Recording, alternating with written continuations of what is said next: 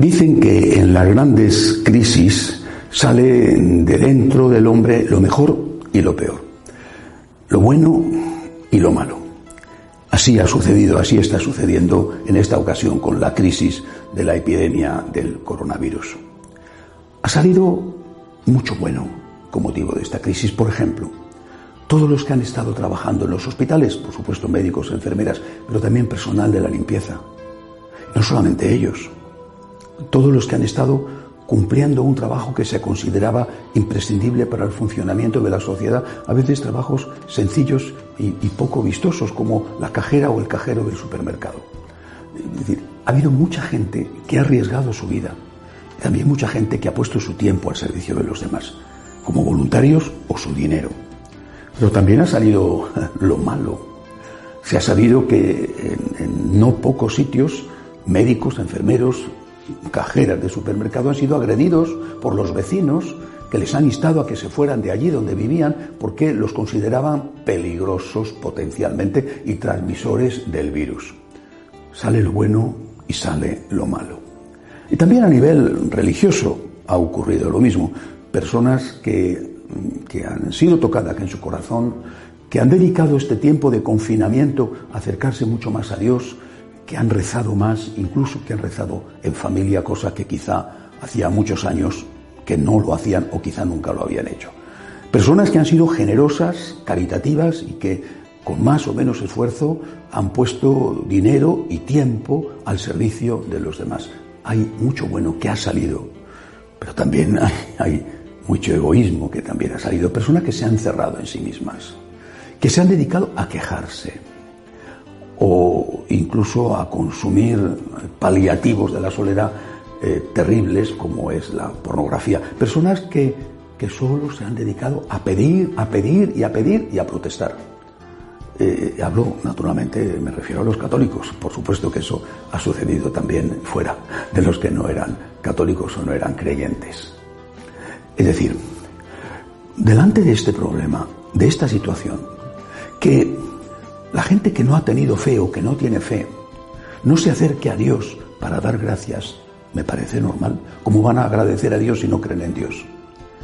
Pero que las personas que tienen fe, que tenemos fe, estemos o estén quejándose continuamente y solo pendiente de sí mismos y solo pendiente de pedir ayuda a Dios en lugar de darle gracias a Dios y de ofrecer lo que tienen, por poco que sea, para ayudar a otros que tienen menos, eso me parece muy grave. Este no es un problema de ahora, es un problema que yo creo que está relacionado con el pecado original. Hay que recordar siempre aquellos diez leprosos curados por Jesús. Eso fue un extraordinario milagro del Señor y solamente uno volvió a dar las gracias. Y solamente ese quedó completamente curado, no de la lepra, sino del egoísmo que los otros nueve, en cambio, no lograron superar. Por eso yo creo que en este contexto en esta situación donde todavía en algunos países existe la epidemia, en esta situación, en este contexto, tenemos que hacer un esfuerzo por curar nuestro corazón, por sanar el corazón de piedra, para que surja de verdad el corazón de carne que hay dentro, para que surja un corazón agradecido. Y tenemos que hacerlo por el bien de los demás, porque el agradecimiento va a generar, por ejemplo, va a generar más limosnas, va a generar más caridad, va a generar también más actos de justicia hacia las personas que nos han ayudado, pero tenemos que hacerlo por nuestro propio bien. Una persona que no sabe agradecer es una persona que solo ve lo negativo de la vida, lo que va mal, que siempre existe. Es una persona que no se da cuenta de lo que tuvo.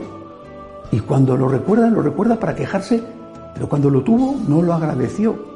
Una persona que no sabe agradecer es una persona amargada y amargadora no es una persona feliz y no es una persona capaz de ayudar a los demás a ser felices. Tenemos que aprender a agradecer y tenemos que hacerlo urgentemente. Por eso quiero lanzar un año del agradecimiento. Quiero lanzarlo de tal manera que cada semana voy a hacer un programa dedicado a esto, dando un motivo de agradecimiento, empezando por el agradecimiento debido a Dios nuestro Señor, fuente de todo bien un motivo de agradecimiento, una propuesta para llevar a la práctica es imprescindible, repito, por hacer justicia a Dios y a los hombres, por nuestro propio bien psicológico y espiritual, aprender a agradecer. Decía un, filósofo chino, a él por lo menos se le atribuye, que el agradecimiento es la memoria del corazón. Uno será la memoria del que tiene un corazón de carne y no un corazón de piedra, que ese no tiene memoria porque es un egoísta absoluto. Decía Benedicto XVI que enseñar a agradecer es enseñar a vivir. Aprender a agradecer es aprender a vivir. Tenemos que aprender a agradecer por justicia, por justicia hacia Dios, por justicia hacia la gente a la cual le debemos tanto. Tenemos que aprender a agradecer por nuestro propio bien. Deja de quejarte, deja de ser un amargado, deja de ver lo negativo únicamente de la vida. Es cierto que está ahí y que a veces es muchísimo y a veces es agobiante, pero ¿de qué te sirve vivir quejándote? ¿Va a resucitar el muerto? ¿Te van a llamar desde la empresa eh, soñada para ofrecerte el trabajo que deseas? ¿Te vas a curar de tu enfermedad porque estés todo el día enfadado con todo el mundo? Aprender a agradecer es aprender a vivir, es aprender a ser felices. Año del agradecimiento, por el bien de los demás, empezando por Dios, pero también por el bien tuyo. Año del agradecimiento que invito a todos a que practiquen y a que difundan. Misión del agradecimiento para hacer que la gente esté más cerca de Dios, más cerca del prójimo y sea más feliz. Gracias.